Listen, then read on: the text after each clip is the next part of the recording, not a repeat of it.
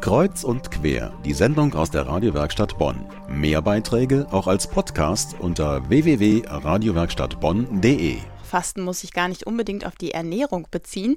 Viele nutzen die Fastenzeit auch als Auszeit von gewohnten Abläufen.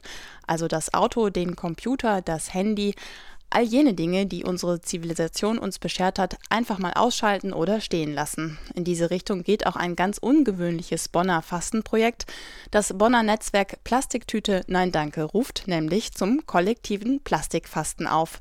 Erika Lukalla ist Geschäftsführerin des Vereins Abenteuer Lernen und Mitglied des Netzwerkes. Also wir machen dieses Plastikfasten einmal für Anfänger, dass man einfach auf die Plastiktüte verzichtet, einfach Nein Danke sagt, wenn man, was weiß ich, sich eine Jeans im Kaufhof kauft.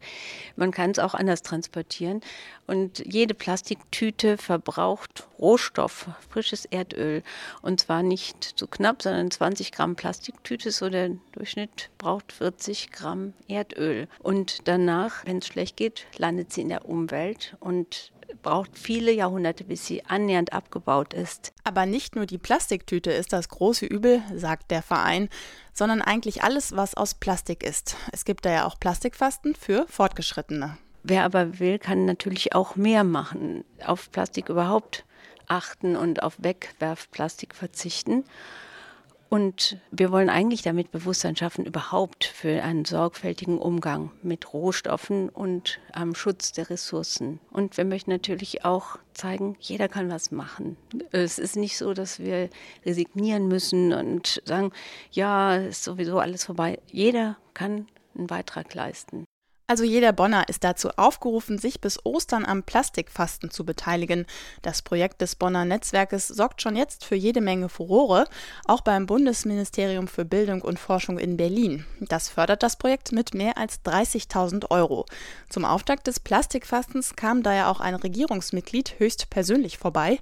Günter Bachmann, Generalsekretär des Rates für nachhaltige Entwicklung der Bundesregierung, hat das Netzwerk in Bonn besucht und für die Idee des Plastikfastens Carstens ausdrücklich gelobt. Das Projekt setzt an etwas an, was wir alle ganz gewohnt sind zu tun, nämlich der Griff zur Plastiktüte. Und ähm, an diesen Gewohnheiten müssen wir arbeiten. Das wird nicht von heute auf morgen verändert werden, aber ich glaube, dass sowas wie Plastikfasten ein schönes Motiv ist, um einfach mal mitzumachen und sich an ein neues, normales zu gewöhnen. Denn am Ende der Fastenzeit muss das, was man da eingeübt hat, zum Normalen werden. Und ich finde, mit solchen kleinen Projekten, wo wenn nicht hier, fängt man an, Veränderungen einzuüben. Das Plastikfasten, ein Projekt des Bonner Netzwerkes Plastiktüte. Nein, danke. Wer mehr wissen will oder sogar mitmachen will, alle Infos stehen bei uns im Netz radiowerkstattbonn.de.